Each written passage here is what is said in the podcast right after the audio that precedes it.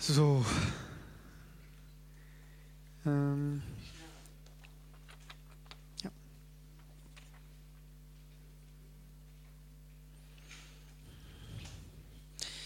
Wie geht man mit eigener tiefsitzender Müdigkeit oder chronischer Erschöpfung um? Ähm, wenn es eine Krankheit ist, sollte und man das nicht selbst schafft, dann würde ich äh, jemanden fragen, der das kann, der für mich betet. Simpel. Also wir haben all diese Fragen hauptsächlich, weil wir noch nicht das ausleben, was wir eigentlich leben können. Und äh, müssen dann immer Fragen stellen, was machen wir in diesem und jenem Falle.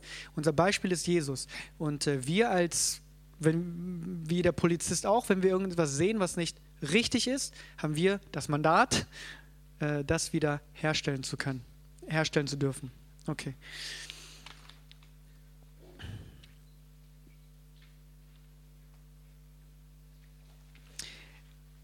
Das bedeutet, wir haben jetzt äh, lange darüber gesprochen, dass Jesus bereits bezahlt hat. das bedeutet gleichzeitig, dass es in der Vergangenheit liegt, richtig? Die Bezahlung liegt in der Vergangenheit. Nicht die Heilung, aber die Heilung ist immer noch für heute. Ich meine, die Bezahlung liegt in der Vergangenheit. Ähm, das heißt, wir schauen auf etwas zurück, was bereits geschehen ist. Wie, wie, wie schwierig ist es, an etwas zu glauben, was bereits geschehen ist? Eigentlich ist es eine Tatsache. Ja, es ist schon passiert, ja, und ich nehme daran teil. Wenn ich jetzt zum Beispiel die Kreditkarte hier liegen sehen würde und ich weiß, jemand hat dafür bezahlt, wie viel Glauben brauche ich dann? Oh, ich kann mir was nehmen. Nicht viel, oder? Je einfacher wir denken, dass es ist, desto einfacher wird es tatsächlich auch sein. Weil es, es sollte nicht kompliziert sein. Wir sehen nicht, wie Jesus sich anstrengt, um jemanden zu heilen. Ja? Hier seht ihr auf Seite 79, es ist vollbracht, das ist tatsächlich vollbracht. Wenn Heilung Teil der Erlösung ist, ist sie eine begründete Tatsache. Sie ist bereits geschehen. Sie ist bereits geschehen. Oder? Das ist doch eine Tatsache, die in der Vergangenheit liegt. Wir machen uns ja heute auch nicht mehr Sorgen, oh, bin ich wirklich errettet? Äh, ist Jesus wirklich für meine Sünden gestorben? Ist das, ist das wirklich mein Recht? Machen wir ja auch nicht. Es ist ein Ereignis, das in der Vergangenheit liegt. Es ist eine Tatsache und somit einfach für uns in unserem Leben anzuwenden und durchzusetzen. Ja? Gut. Jetzt kommen wir zu einem Teil der sehr wichtig ist. Das eigentlich so, ja, wir haben ja am Anfang schon gesagt, es geht nicht darum, was du tust, sondern wer du bist und Heilung geschieht, weil du bist, wer du bist, nicht weil du tust, was du tust. Die Methode, die du, an die du glaubst, ist die, ist die Methode, die funktioniert. Wie gesagt, Wigglesworth hat Menschen geschlagen, müssen wir nicht, sollen wir nicht, hat Jesus nicht gemacht, aber er hat an die Methode geglaubt. Und deswegen hat es funktioniert. Ja? Äh, eine Geschichte von äh, Wigglesworth, die äh, ich gut finde, er war zu Essen bei einem Freund. Und, er, und dieser Freund hat das Buch geschrieben später. Äh, er war zu essen bei einem Freund und die Frau hat als Nachtisch Apple Pie serviert. In England isst man ja sehr viel Pie. Sehr viel Pie. Und Sandwiches. Ich weiß nicht, was es sonst noch so gibt. Aber äh, sehr viel Pie halt. Ne? Und ähm, dann die, kam die Frau und hat dann bei, als sie, als sie dieses Essen serviert hat, gesagt, uh, sorry that it is not up to par. Das bedeutet so viel wie entschuldige, weil dieses, dieser Nachtisch nicht einem gewissen Standard entspricht. Ja, Par heißt ja immer Standard. Diejenigen, die Golf spielen, wissen, was Par ist. Und äh, die Antwort von Smith Wigglesworth ist sehr interessant. Er sagte, Shut up, woman. Ja? es ist aber interessant zu wissen, warum er das gesagt hat. Er wollte sie jetzt nicht beleidigen, aber für ihn ist das Wort Gottes so real gewesen, dass das, was sie gesagt hat, eine Beleidigung gegenüber dem Wort Gottes war, denn gemäß dem Wort Gottes ist das, was wir segnen, gut. Richtig? Wenn wir etwas essen, bevor wir etwas, wenn wir es segnen, heiligen, ist es heilig. Es ist gut. Und für ihn war das, was sie gesagt hat, eine Beleidigung gegenüber dem Wort Gottes, denn egal was es ist, sie beten und es segnen, es ist heilig, es ist gut. Ja? Ähm, er war nicht sehr beliebt äh, zu seiner Zeit. Lester Summerall erzählt, wie er in jungen Jahren zu äh, seinem Haus gegangen ist und erwartet hat, dass eine Schlange vor seinem Haus steht, die, auf ihn, die, die mit ihm sprechen wollte, aber Er war zwar öfters da, aber er war immer der Einzige. Wir sprechen immer von diesen Menschen äh, und äh, nachdem sie tot sind, weil dann kann sie keinen mehr stören. Aber wenn er hier wäre, vielleicht würde er uns nicht alles, nicht immer das sagen, was wir hören wollen. Wie gesagt, jeder möchte so leben, jeder möchte die Resultate von Wigglesworth, aber keiner will so leben wie Wigglesworth. Gut, da kommen wir später noch ein bisschen zu. Ähm, politische Korrektheit und Autorität sind nicht vereinbar. Meistens nicht. Ja? Bedeutet nicht, dass wir keine Zeit haben, nett zu sein oder freundlich zu sein, höflich zu sein, aber diese sind oft nicht mit vereinbar. Ähm, ich bin ja Asiate, falls ihr das nicht wisst. Ich äh, komme nicht ursprünglich hierher, ja, aus Deutschland. Äh, in, wir haben extrem viele Regeln. In Asien gibt es extrem viele Höflichkeitsregeln. Bestimmte Dinge, die wir nicht sagen, damit die andere Person, man sagt, das Gesicht nicht verliert. Und das ist beim Essen genauso. Ähm, wir hätten niemals das gesagt, also nicht, aber wir, so die Kultur hätte niemals gesagt, ja, äh, shut up, woman. ähm, bei uns ist das so, dass wir zum Beispiel sagen, wenn äh, wir haben da eine Koreanerin da, aber du weißt ja, wie das aussieht bei koreanischem Essen aus Reis und was weiß ich. Wenn Gäste da sind, fünf oder zehn so Beilagen und äh, die Person, die das dann serviert, sagt dann trotzdem immer obligatorisch, tut mir leid, dass, so wenig, dass ich so wenig da habe. Und äh, die Person, die das dann isst, sagt dann, nein, das ist super und so weiter. Ne? Das ist so ein Standardprotokoll. äh, aber, aber wenn, wir, wenn wir ehrlich sind, lügen, lügen beide. wenn wir ehrlich sind, ja. Die eine Person weiß, dass sie viel serviert und hat wahrscheinlich schon am Tag vorher angefangen, das vorzubereiten und die andere Person weiß es auch. Aber nur um eine bestimmte Höflichkeitsetikette aufrechtzuerhalten, ähm, macht man das dann. Übrigens, äh, ein Unterschied zu asiatischer und deutscher Kultur, wenn Asiaten sagen, nein, ich möchte nicht mehr essen, bitte noch dreimal fragen, weil äh, die sagen aus Höflichkeit immer Nein. Ja, auch wenn sie Hunger haben, sagen sie zuerst erstmal, nein, nein, nein, ist okay. Und der Deutsche denkt dann, okay, anscheinend will er wirklich nichts essen und sagt dann meinetwegen und ist dann alleine. Äh, der Asiate sitzt dann daneben und denkt, äh, eigentlich, eigentlich habe ich Hunger. Ja, also bitte mindestens noch zwei, dreimal fragen und beim dritten Mal wird er dann sagen, ja, okay, ich äh, will ein bisschen was essen, okay? Bei mir müsst ihr das nicht machen. Wenn ich sage, ich habe keinen Hunger, heißt das, ich will wirklich nichts essen. Aber äh, dementsprechend werden euch Asiaten noch drei, viermal fragen, ob ihr nicht wirklich was möchtet. Ja? Gut. Der neue Bund. Wie ihr wisst, sind wir unter einem neuen, besseren Bund, ja, den Jesus Christus für uns gekauft hat. Äh, schauen wir uns erstmal an,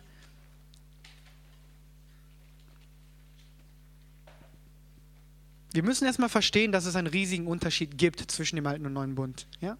Dass das, was Jesus Christus für uns möglich gemacht hat, nicht etwas Kleines, Geringes ist.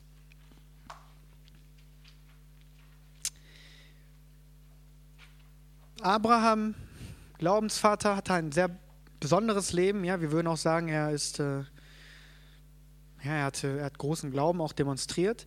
Trotzdem sehen wir in Johannes Kapitel 8, Vers 51 bis 58 folgendes.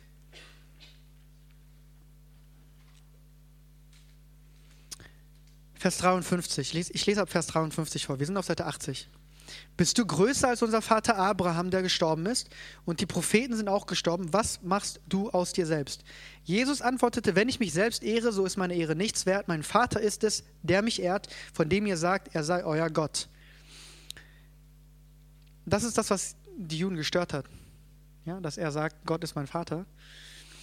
Und doch habt ihr ihn nicht erkannt, ich aber kenne ihn. Und wenn ich sagen würde, ich kenne ihn nicht, so wäre ich ein Lügner, gleich wie ihr. Harte Worte. Aber ich kenne ihn und halte sein Wort. Abraham, euer Vater, frohlockte, dass er meinen Tag sehen sollte und sah ihn und freute sich. Das heißt, Abraham mit all den Dingen, die er erlebt hat, hat, sich, hat trotzdem nach vorne geschaut und sich auf irgendetwas gefreut, das er selbst in seinem eigenen Leben so nicht erlebt hat. Richtig? Und worum geht es? Hebräer Kapitel 8, Vers 6. Nun aber hat er einen umso erhabeneren Dienst erlangt, als er auch der Mittler, er wer? Jesus, eines besseren Bundes ist, der aufgrund von besseren Verheißungen festgesetzt wurde. Wenn etwas besser ist, ist das andere schlechter. Gut. Wollen wir uns das mal anschauen, wann dieser neue Bund angefangen hat für uns? Ähm, Matthäus, Seite 81, Matthäus Kapitel 26, Vers 26 bis 28. Als sie nun aßen, nahm Jesus das Brot und sprach den Segen, brach es, gab es den Jüngern und sprach, nehmt, esst, das ist mein Leib. Und er nahm den Kelch und dankte, gab ihnen denselben und sprach, trinkt alle daraus, denn das ist mein Blut, das des neuen Bundes, das für viele vergossen wird zur Vergebung der Sünden. Ja? Mit der Einsetzung des Mahles hat sozusagen der neue Bund angefangen. Er, wurde zu diesem, er war diesem Zeitpunkt noch nicht effektiv. Ja, könnt ihr euch so vorstellen, als würde diese, dieser Vertrag in dem Augenblick unterschrieben werden. Der neue Bund ist gleichzeitig auch ein Testament. Wir nennen ja das, äh, das wir nennen es auch das Neue Testament und ein Testament wird erst dann wirksam, wenn was passiert? Wenn jemand stirbt. Diesem, zu diesem Zeitpunkt war Jesus noch nicht gestorben. Aber stellt euch so vor, er hat es unterschrieben. Den Bund, das Testament. Wenn ihr euch, äh, wenn ihr dieses Abendmahl sucht, dann könnt ihr das ganz einfach finden. Ihr geht einfach zum Matthäus, Markus oder Lukas Evangelium, geht bis ganz ans Ende, dann geht ihr einfach zwei Kapitel zurück. Ja, dann könnt ihr in Matthäus 26, Markus 14 oder Lukas 22 äh, die Einsetzung des Mahles finden. Ich schaue immer darauf, weil ich denke, da ist irgendwas, aber ist nicht. Gut. Gewohnheit.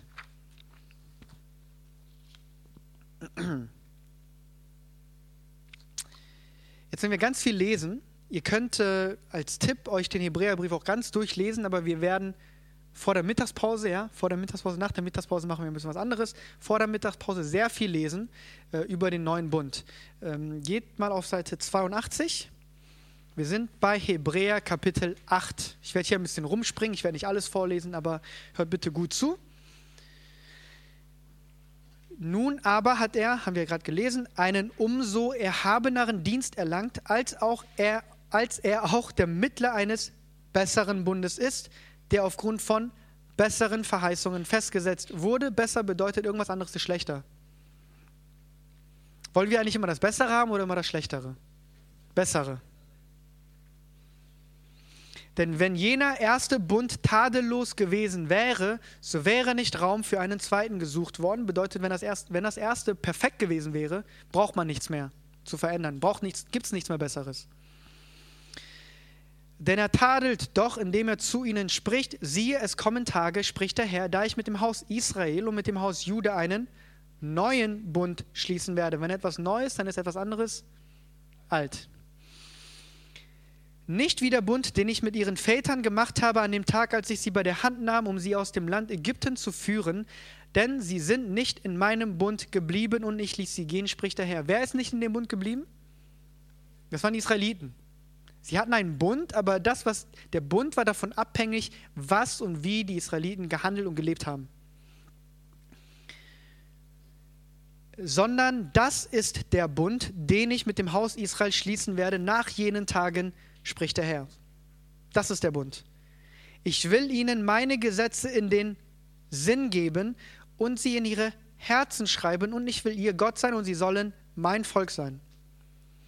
Und es wird keiner mehr seinen Nächsten und keiner mehr seinem Bruder lehren und sagen, er kenne den Herrn, denn es werden mich alle kennen, vom kleinsten bis zum größten unter ihnen. Wir brauchen also nicht mehr einen Repräsentanten, der alleine zu Gott geht und dann zurückkommt und uns dann alles erklärt, was Gott möchte, sondern wir haben durch Jesus Christus die Möglichkeit, persönlich eine Beziehung zu Gott zu haben. Denn ich werde gnädig sein gegen ihre Ungerechtigkeiten und an ihre Sünden und ihre Gesetzlosigkeiten werde ich nicht mehr gedenken. Das ist der neue Bund, ja. Wir sehen das auch gleich, aber im alten Bund wurde man ständig an seine Sünden erinnert. Hier sehen wir, dass Gott sagt, an ihre Sünden und ihre Gesetzlosigkeiten werde ich nicht mehr gedenken. Wenn es jemanden gibt in eurem Leben, der euch ständig nur daran erinnert, was ihr alles falsch gemacht habt und was ihr für Sünden begangen habt in eurer Vergangenheit, dann ist das sicher nicht das Werk des Heiligen äh, das ist sicherlich nicht der Heilige Geist, sondern es ist der Teufel, der euch immer daran erinnern möchte, was ihr alles falsch gemacht habt. Wie schlecht ihr seid, was, ihr, äh, was für Sünden ihr begangen habt und so weiter. Indem er sagt, einen neuen hat er den ersten Bund für veraltet erklärt. Ist logisch, oder? Wenn man sagt, das ist neu, dann muss irgendwas alt sein. Was aber veraltet ist und sich überlebt hat, das wird, wird bald verschwinden. Hoffentlich verschwindet das auch ganz in unseren, aus unseren Gedanken. Ja, aber äh, das sollte verschwinden. Ähm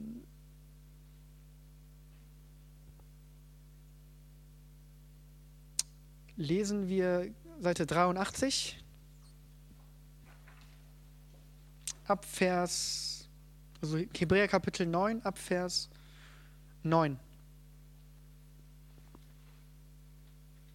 Dieses ist ein Gleichnis für die gegenwärtige Zeit, in welcher Gaben und Opfer dargebracht werden, die, was das Gewissen anbelangt, den nicht vollkommen machen können, der den Gottesdienst verrichtet der nur aus Speisen äh, und Getränken und verschiedenen Waschungen besteht und aus Verordnungen für das Fleisch, die bis zu der Zeit auferlegt sind, da eine bessere Ordnung eingeführt wird. Das heißt, wenn etwas besser ist, ist das, was da, was ist da, dann gibt es auch was schlechter ist.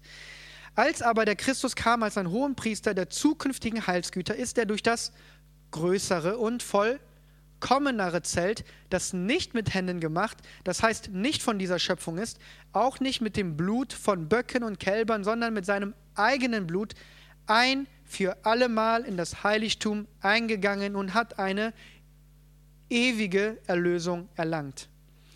Denn wenn das Blut von Stieren und Böcken und die Besprengung mit der Asche der jungen Kuh die Verunreinigten heiligt zur Reinheit des Fleisches, wie viel mehr, ihr merkt schon, es gibt besser, vollkommener, mehr, neu. Dieser neue Bund ist besser, neu, vollkommener. Ja? Wie viel mehr wird das Blut des Christus, der sich selbst durch den ewigen Geist als ein makelloses Opfer dargebracht hat, euer Gewissen reinigen von toten Werken, damit ihr dem lebendigen Gott dienen könnt. Ihr seht oben, dass das, was sie im Alten Testament gemacht haben, ihr Gewissen nicht reinwaschen konnte. Ja, ihr seht das hier in Vers 9. Äh, was das Gewissen anbelangt, den nicht vollkommen machen können, der den Gottesdienst verrichtet. Ja, schließlich wird man jedes Mal selbst daran erinnert, wie schlecht man ist, wenn man so ein Opfer darbringen muss. Oder? Stellt euch vor, ich muss äh, jede, jede Woche irgendwo hingehen und sagen, das und das habe ich falsch gemacht. Woran wird man erinnert?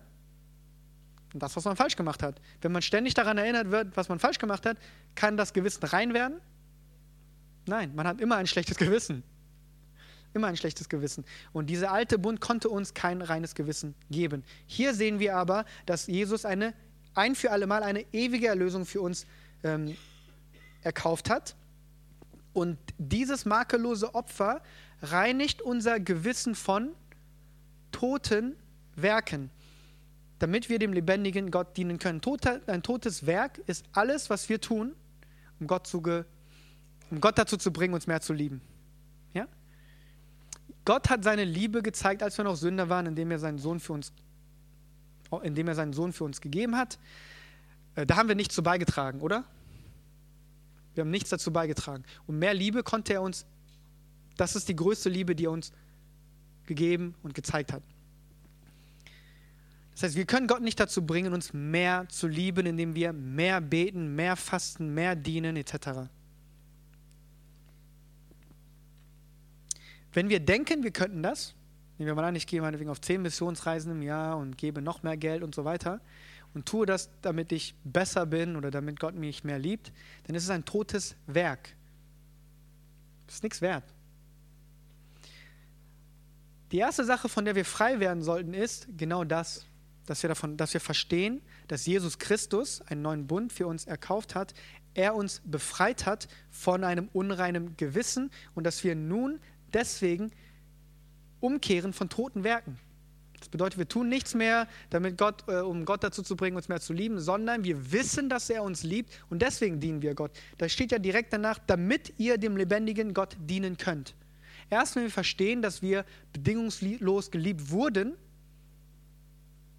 können wir Gott dienen. Ihr seht diese Ordnung auch in den Gesetzen, die wir vorher gesehen haben. Wir sollen Gott lieben und unseren Nächsten wie uns selbst. Wenn wir nicht uns selbst lieben können, können wir unseren Nächsten nicht lieben. Ihr kennt vielleicht den Spruch, verletzte Menschen verletzen Menschen. Ja? Wenn wir uns nicht selbst lieben, werden wir unsere Nächsten nicht lieben. Und wir lieben, aber wir können nicht Gott lieben, ähm, und ohne unsere Nächsten zu lieben. Ja? Wir können nicht sagen, Gott, ich liebe dich, oh, ich folge dir, ich tue alles für dich und dann liebe ich meinen Nächsten nicht.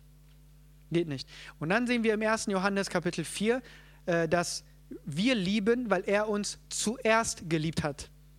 Ihr seht also, Gott liebt uns zuerst und weil er uns liebt, können auch wir uns selbst lieben, weil wir uns selbst durch die Augen von Gott und durch die Augen von Jesus Christus sehen. Und weil wir uns selbst lieben, können wir was tun? Unsere Nächsten lieben. Und wenn wir unsere Nächsten lieben, lieben wir auch Gott. Aber wir tun das, weil wir zuerst geliebt wurden und nicht um geliebt zu werden.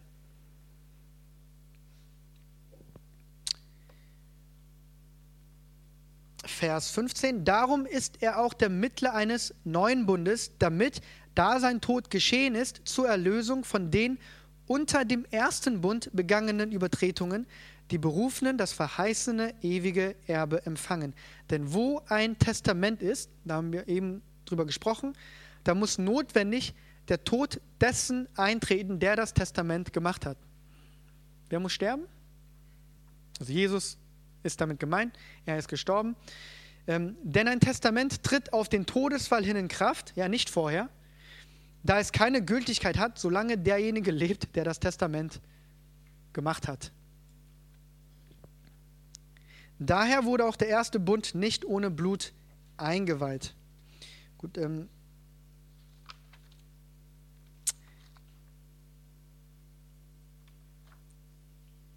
überspringen wir mal ein bisschen. Und gehen.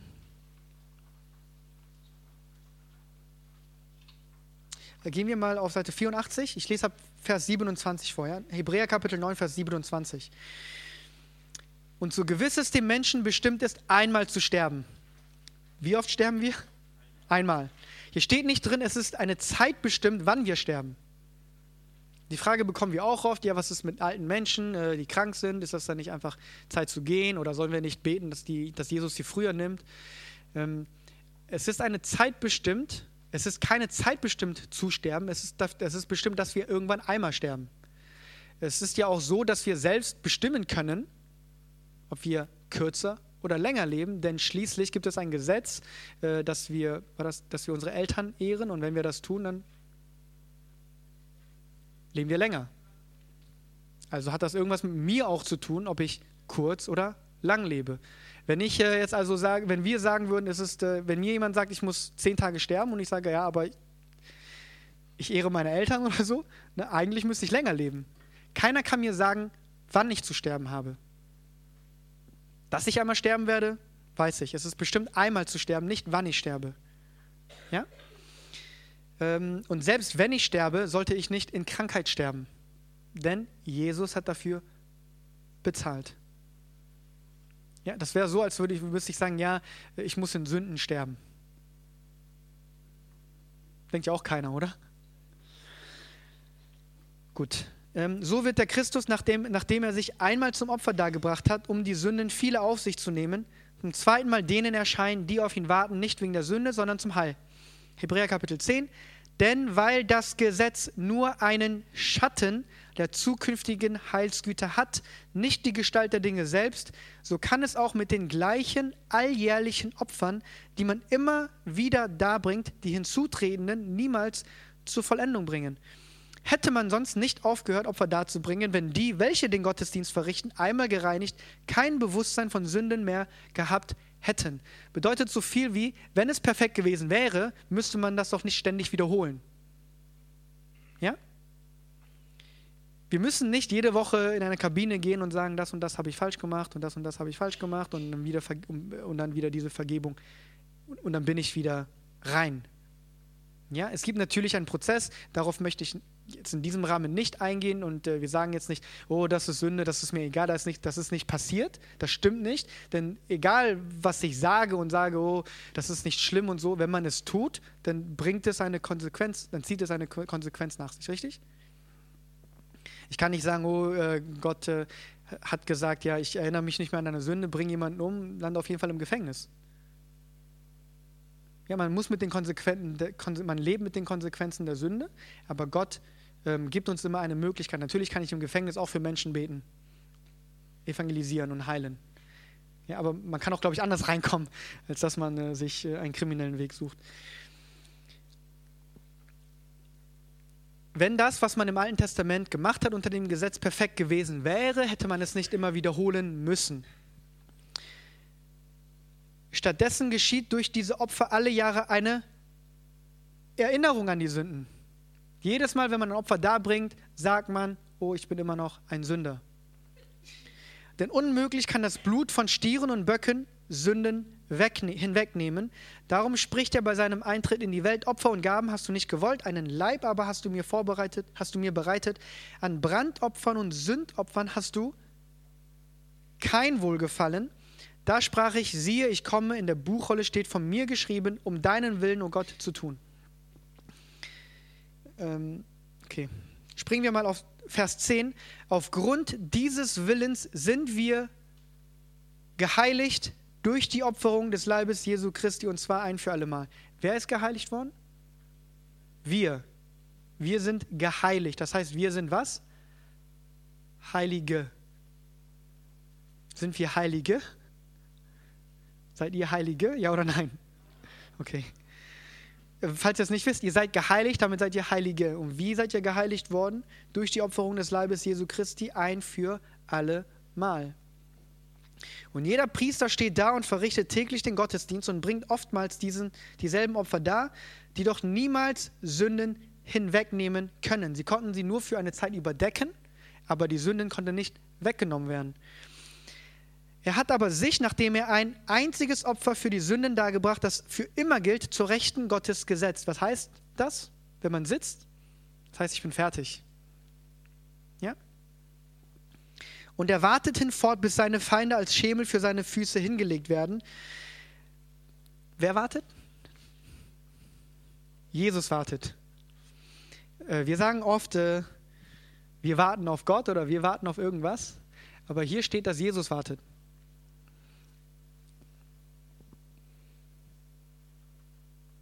Gibt ja auch dieses berühmte Lied, äh, ich, es liegt Kraft im Warten auf den Herrn.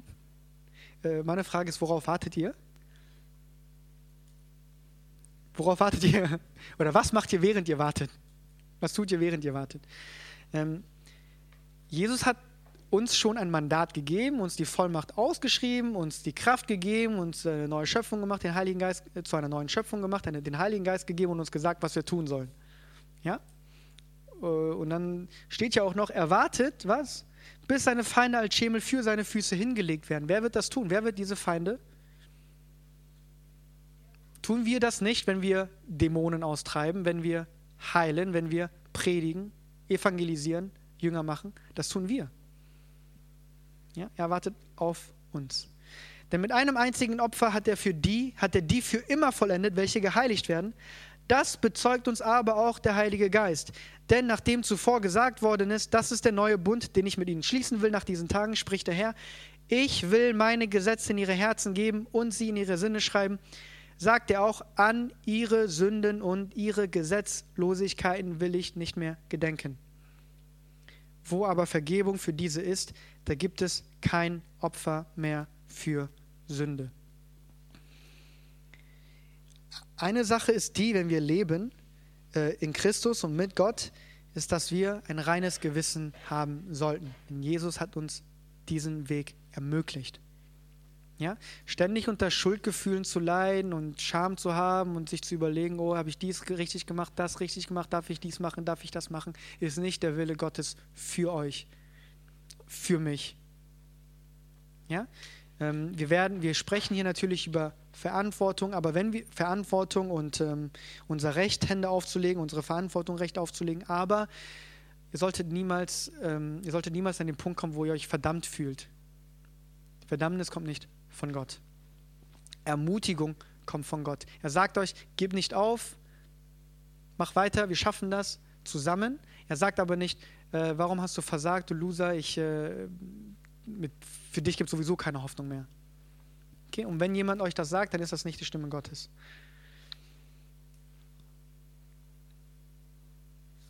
Gut. Wir werden noch ein bisschen lesen. Ja, es ist wichtig, dass wir lesen. Ähm, äh, schaffen wir. Ja, geht mal auf Seite 86, Galater Kapitel 2. Jetzt nur als Ermutigung, wenn ihr zurückgeht, könnt ihr gerne den Hebräerbrief Galater lesen. Da werdet ihr sehr viel über den alten Bund, neuen Bund, über den Gesetzesbund, über den Gnadenbund lesen können, okay?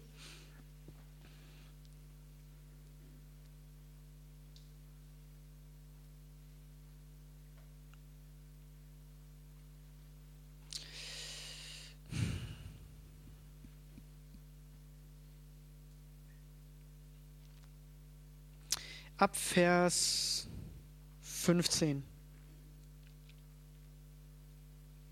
Wir sind zwar von Natur Juden und nicht Sünder aus den Heiden, doch weil wir erkannt haben, dass der Mensch nicht aus Werken des Gesetzes gerechtfertigt wird, sondern durch den Glauben an Jesus Christus, so sind auch wir an Christus Jesus gläubig geworden, damit wir aus dem Glauben an Christus gerechtfertigt würden und nicht aus den aus Werken des Gesetzes, weil aus Werken des Gesetzes kein Fleisch gerechtfertigt wird. Ja, ähm, Gerechtigkeit, wir haben auch gestern 2. Korinther Kapitel 5, Vers 21 gelesen. Ähm, Gott hat den, der keine Sünde hatte, zur Sünde ge gemacht, damit wir in ihm die Gerechtigkeit Gottes würden. Wir sind gerecht. Gerecht bedeutet, es ist alles okay zwischen mir und Gott. Ja, ich stehe gerecht vor ihm da, weil ich in Christus bin. Ja? Und dass ich gerecht bin, habe ich nicht selbst irgendwie geschafft, indem ich was getan habe, nämlich äh, durch die Werke des Gesetzes, nicht durch Fasten, durch ein nach außen ein heiliges Leben, sondern durch Glauben. Den Glauben an was? Das Werk von Jesus Christus. Wenn wir aber, weil wir in Christus gerechtfertigt zu werden suchen, auch selbst als Sünder erfunden würden, wäre dennoch Christus ein Sündendiener, das sei ferne. Denn wenn ich das, was ich niedergerissen habe, wieder aufbaue, so stelle ich mich selbst als Übertreter hin. Nun bin ich aber durch das Gesetz, dem Gesetz gestorben, um für Gott zu leben. Ich bin mit Christus gekreuzigt, das heißt, ich bin mit Christus gestorben. Und nun lebe ich, aber nicht mehr ich selbst, sondern Christus lebt in mir. Also ich bin ja noch hier, ich lebe, aber es bin nicht ich, sondern Christus in mir. Was ich aber jetzt im Fleisch lebe, in meinem Körper lebe, das lebe ich im Glauben an den Sohn Gottes, der mich geliebt und sich selbst für mich hingegeben hat. Deswegen funktioniert das, was wir tun. Wir sind mit Christus gekreuzigt. Unsere alte Natur ist mit Christus gekreuzigt. Wir sind nun eine neue Schöpfung. Alles ist neu geworden und all das, was neu ist, ist von Gott. Ich verwerfe die Gnade Gottes nicht, denn wenn durch das Gesetz Gerechtigkeit kommt, so ist Christus vergeblich gestorben. Wenn es eine Möglichkeit gäbe für uns durch gute Handlungen irgendwie gerecht zu werden, hätte Jesus nicht kommen müssen. Dann ist Jesus vergeblich gestorben. Aber es ist unmöglich. Unmöglich. Ja?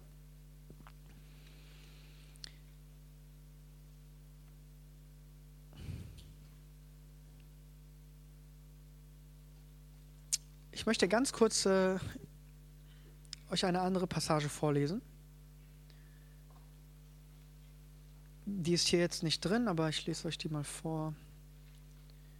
Hebräer, Kapitel 6, Vers 1. Nur weil das jetzt hiermit zusammenpasst. Darum wollen wir jetzt die Anfangslehre von Christus verlassen, also die Basics verlassen und zur Vollkommenheit übergehen oder zur Reife übergehen, nicht abermals den Grund legen. Ja, Paulus, wohl Paulus oder der, Schreiber, der Autor von Hebräer sagt, okay, lass uns die Basics äh, verlassen und zur Vollkommenheit übergehen und diese Bas nicht abermals den Grund legen mit der Buße von toten Werken.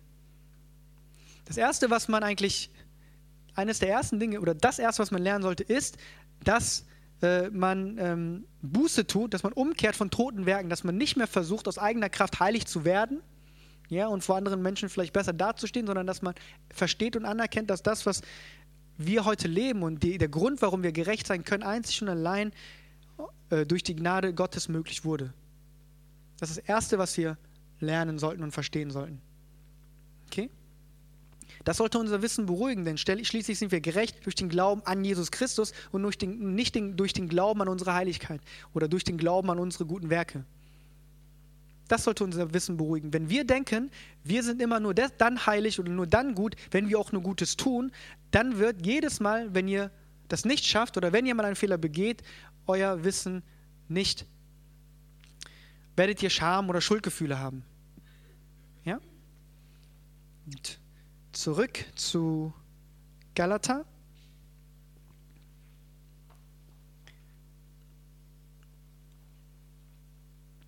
Es ist alles gut, ja, es ist äh, alles sehr gut, deswegen oh, lese ich ab Vers 2 vor. Paulus ist hier sehr direkt.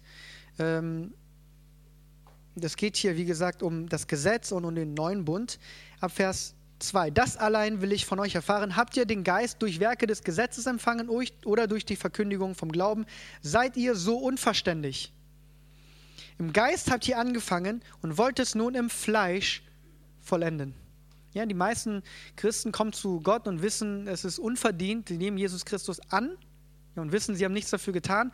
Aber dann, später, versuchen sie dann das, was äh, Gott angefangen hat, im Fleisch zu vollenden. Das, das heißt, danach fängt man an, okay, ich möchte jetzt heilig leben, ich möchte das machen, das machen, das machen. Ja? So viel habt ihr umsonst erlitten, wenn es wirklich umsonst ist. Der euch nun den Geist darreicht und Kräfte in euch wirken lässt, tut er es durch Werke des Gesetzes oder durch die Verkündigung vom Glauben. Gleich wie Abraham Gott geglaubt hat und es ihm zur Gerechtigkeit angerechnet wurde, so erkennt auch, die aus Glauben sind, diese sind Abrahams Kinder. Da es nun die Schrift voraussah, dass Gott die Heiden aus Glauben rechtfertigen würde, hat sie dem Abraham im Voraus das Evangelium verkündigt, in dir sollen alle Völker gesegnet werden. So werden nun die, welche aus Glauben sind, gesegnet mit dem gläubigen Abraham. Denn alle, die aus Werken des Gesetzes sind, die sind unter dem Fluch. Das bedeutet, wenn wir uns auf die Werke des Gesetzes verlassen, sind wir was? unter dem Fluch.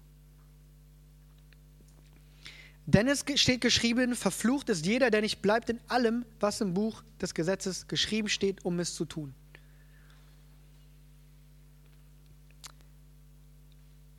Dass aber durch das Gesetz niemand vor Gott gerechtfertigt wird, ist offenbar, denn der Gerechte wird aus Glauben leben. Das Gesetz aber ist nicht aus Glauben. Man kann Gesetze einhalten, ohne zu glauben. Ja, ich kann nach außen in alle möglichen Dinge tun, ohne zu glauben. Ich kann fasten, ohne zu glauben. Ich kann nach außen den schönen Menschen helfen oder ähm, ja, Gutes tun, ohne zu glauben. Ja? Der Mensch, der diese Dinge tut, wird durch sie leben. Christus hat uns losgekauft von dem Fluch des was? Von dem Fluch des Gesetzes, indem er ein Fluch wurde um unser Willen. Das ist sehr interessant, dass Fluch, dass das Gesetz hier als ein Fluch bezeichnet wird. Warum ist es ein Fluch? Vers 10 steht, verflucht ist jeder, der nicht bleibt in allem, was im Buch des Gesetzes geschrieben steht. Es ist in der Natur des Gesetzes, dass wir zehn Gesetze einhalten, äh, neun Gesetze einhalten können und wenn wir eins nicht einhalten, haben wir das Gesetz gebrochen.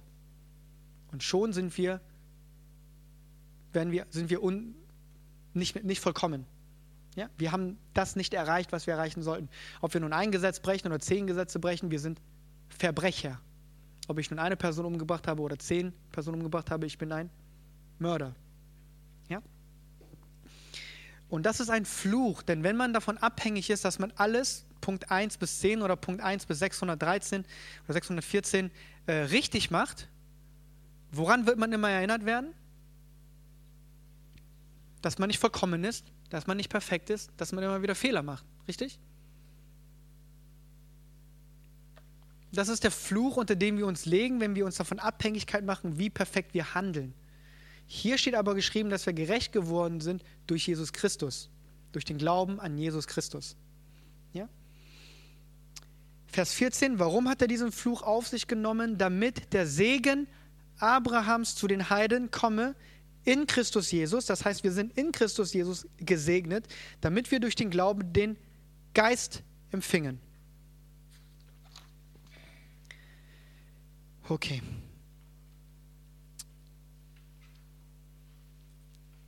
Vers 23.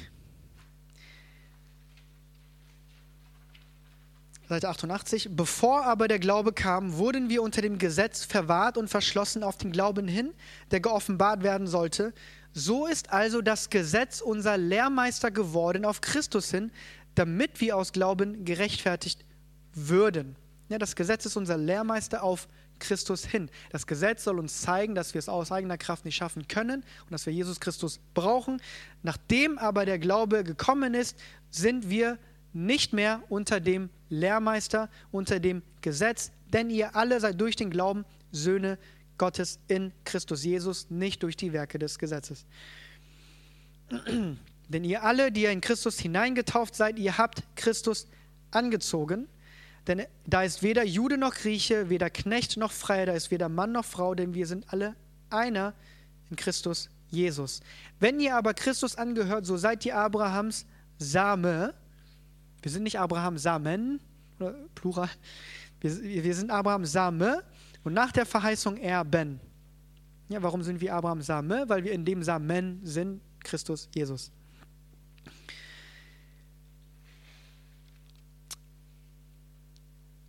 Jetzt möchte ich ein bisschen über Sohnschaft sprechen. Ich weiß nicht, ob wir das jetzt noch schaffen. Haben wir. Wann haben wir nochmal angefangen? Entschuldigung, fünf nach, ne? Zehn Minuten haben wir noch.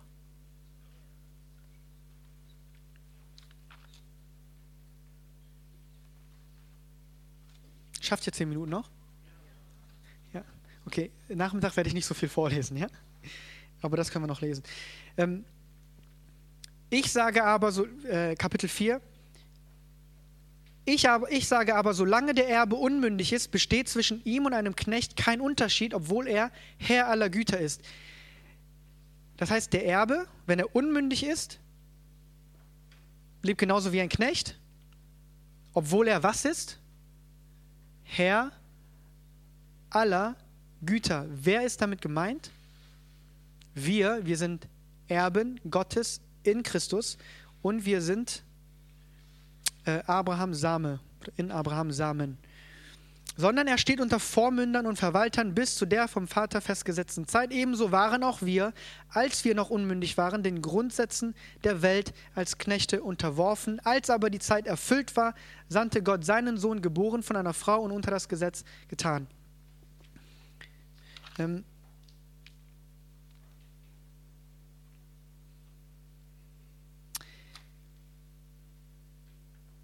Jesus Christus, Sohn Gottes.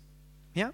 Es gibt bei uns einen Spruch oder einen Spruch bei John G. Lake Ministries, der sagt auf Englisch, turning whims into warriors and slaves into sons. Bedeutet so viel, äh, äh, wir ver verändern Schwächlinge in Krieger und Sklaven in Söhne. Oft haben Menschen, vor allem wenn sie sehr lange in einem religiösen Umfeld waren, religiös meine ich halt alttestamentliches Denken gesetzlich, dann haben sie eine Sklavenmentalität. Sklavenmentalität, was macht ein Sklave? Er muss bei jeder Kleinigkeit immer fragen, was darf ich, was, was darf ich nicht. Und der Sklave macht auch nie mehr, als er muss. Er verrichtet nur seine Arbeit. Wenn er fertig ist, ist er fertig. Ja, das ist so, wie ein Sklave denkt. Ähm, ein Sohn aber denkt nicht so. Ein Sohn weiß, dass das, was seinem Vater gehört, auch ihm gehört und er, er geht damit um, als würde es ihm gehören. Ja, er muss seinen Papa nicht jedes Mal fragen, darf ich dies machen, darf ich das machen. Er fragt seinen Vater nicht, darf ich auf Toilette, darf ich vielleicht ähm, mit dem Auto fahren. Er, er macht das nicht. Er weiß, er hat darauf Zugriff. Ja? Wenn wir uns ständig fragen, darf ich dies machen, darf ich das machen, darf ich beten, darf ich Hände auflegen, darf ich predigen, darf ich lehren, ähm, dann handeln wir wie ein Sklave. Wir haben diese Sklavenmentalität, dass wir denken, oh, ich darf dies nicht, ich darf das nicht, ich muss vorher immer um Erlaubnis bitten. Ja? Ich meine damit nicht, dass äh, innerhalb jetzt einer lokalen Gemeinde jeder nach vorne geht und anfängt zu reden, bitte nicht missverstehen, aber nach außen hin ja, ähm, dürfen wir diese Sachen tun. Er hat uns hinausgeschickt und wir dürfen es immer tun. Aber wie gesagt, wir müssen nicht immer mit Worten predigen. Äh, predigt immer, wenn es passt und wenn es nicht passt und wenn nötig, benutzt Worte.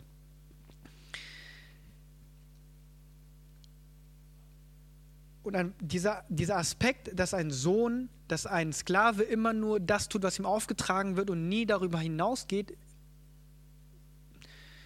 war bei mir auch so. Man sieht das oft in der Gemeinde, aber wir, auch wenn wir in die Welt hineinschauen, ne, wenn wir jetzt in eine Firma gehen oder in ein Unternehmen gehen, sind das die Mitarbeiter, mit denen man am wenigsten anfangen kann. Man vertraut ihnen vielleicht einen Arbeitsbereich an, aber der, die Person fragt jedes Mal, darf ich das machen? Ist das richtig so? Was hast du für eine andere Idee und so weiter? Dann denke ich, oh, was soll das? Ich habe dich angestellt, du bist ausgebildet, um, um eigenverantwortlich diesen Bereich zu übernehmen. Das sind die hilfreichsten Mitarbeiter. Jesus hat uns einen generellen Auftrag gegeben und gesagt, ihr könnt rausgehen, heilen, predigen, lehren, äh, Dämonen austreiben. Ja? Da müssen wir nicht jedes Mal zurückgehen und ihm um Erlaubnis bitten. Das sind die Mitarbeiter, mit denen man am wenigsten anfangen kann. Jesus nennt einen solchen äh, Knecht unnütz. Ja, der nur das tut, was ihm aufgetragen wird. Der nur das tut, was ihm gesagt wird. Ja? Ähm, gut. Als Abschluss für den Vormittag schaut euch mal Lukas, äh, geht mal auf Seite 90. Lukas Kapitel 7, Vers 28. Hier steht folgendes drin. Denn ich sage euch, unter denen, die von Frauen geboren sind, gibt es keinen größeren Propheten als Johannes den Täufer, doch der kleinste im Reich Gottes ist größer als er. Wer ist der größte Prophet? Unter äh, die, die, die von Frauen geboren wurden? Johannes der Täufer. Ja? Doch der kleinste im Reich Gottes ist größer als er. Johannes der Täufer war der letzte Prophet vor, vor Jesus. Wundert ihr euch nicht, dass Johannes als der größte Prophet bezeichnet wird, obwohl es Propheten gab, die wesentlich größere Dinge getan haben? Elia, Lisa haben größere Zeichen und Wunder gesehen, haben auch ein spektakuläreres Leben gelebt als Johannes der Täufer, aber Johannes der Täufer wird hier als der größte Prophet bezeichnet. Warum war das wohl so? Was zeichnet einen Propheten aus? Propheten zeichnet die Botschaft aus, die der Prophet hat. Und alle Propheten mussten irgendwann äh, haben gesagt, irgendwann kommt er. Ja? Mussten sagen, er kommt irgendwann mal. Johannes der Täufer konnte was sagen? Er ist da. Gleichzeitig musste er, sagen, musste er aber sagen, da geht er wieder. Ne? Da geht er wieder. Wir aber unter dem neuen Bund, die im Reich Gottes wohnen, können was sagen? Er ist hier und er bleibt hier. Ja? Wir haben eine größere Botschaft als Johannes der Täufer, als die ähm, der Johannes der Täufer selbst erlebt hat. Er musste sagen, da geht er wieder. Wir können sagen, er ist hier. Deshalb ist der Kleinste im Reich Gottes größer als Johannes der Täufer. Wir sehen, wie groß der Unterschied ist zwischen neuem und altem Bund. Es ist kein kleiner Schritt gewesen. Jesus ist dafür gekommen, uns diesen Bund zu ermöglichen. Drei Minuten noch. Dieser Bund, diesen Bund hat Jesus Christus nicht mit euch geschlossen, hat Gott nicht mit euch geschlossen. Der alte Gesetzesbund, der wurde mit den Israeliten geschlossen. Deswegen konnten die Israeliten auch diesen Bund brechen. Der neue Bund wurde aber zwischen wem geschlossen? Zwischen Gott und Jesus. Gott war in Christus und hat die Welt mit sich selbst versöhnt. Gott war in Christus und hat die Welt mit sich selbst versöhnt. Der Bund ist zwischen Gott und Jesus. Wir nehmen an diesem Bund teil, indem wir glauben, indem wir sterben und in Christus sind. Und weil wir in Christus sind, nehmen wir an diesem Bund teil. Aber wir können diesen Bund nicht brechen, weil der Bund zwischen Gott und Jesus gemacht wurde. Ja, das sollte uns ermutigen, uns die Ruhe geben, äh, auch mal Fehler machen zu können und weiterzugehen. Nicht jedes Mal zu denken, oh, ich habe einen Fehler gemacht, ich muss wieder eine Opfergabe darbringen, dann habe ich wieder ein schlechtes Gewissen, wieder Schuldgefühle, wieder Schamgefühle. Das ist nicht das Leben eines Christen. Wir sollen frei sein von dem Fluch des Gesetzes. Okay? Äh, Mittagspause. Wir sehen uns um 15 Uhr wieder. Gibt es noch irgendeine Ankündigung? Okay. Vielen Dank, Seun. Ich wollte euch schon mal eine kleine Vorschau geben, was wir am Nachmittag mit euch vorhaben. Und zwar ist es bis jetzt ja so gewesen, dass wir nur Theorie gehabt haben, aber wichtig ist, dass wir auch einen Praxisteil haben. Wir werden am Nachmittag anbieten, für diejenigen, die zum Beispiel noch nie für Heilung gebetet haben, das jetzt mal hier in einem sicheren Rahmen zu üben oder auch so allgemein. Darf ich mal wissen, wer hat noch nie selber für Heilung, also bei anderen gebetet? Oder seid ihr alle schon Profis? Okay, ich sehe schon. Wer hat noch nie gesehen, dass Heilung passiert? Okay, gut. Ähm, wir werden also in den Pausen am Nachmittag hier so ein kleines Übungsfeld aufmachen für diejenigen, die das erleben möchten, die das noch nie gemacht haben. Ja, ähm, hier unter Anleitung, dass wir euch zeigen, wie das geht, äh, anhand zum Beispiel von Beinverlängerung dazu brauchen, weil das funktioniert immer bei jedem. Das ist sehr schön, weil da kann man immer garantieren, dass man zum Erfolg kommt und euch das zeigen.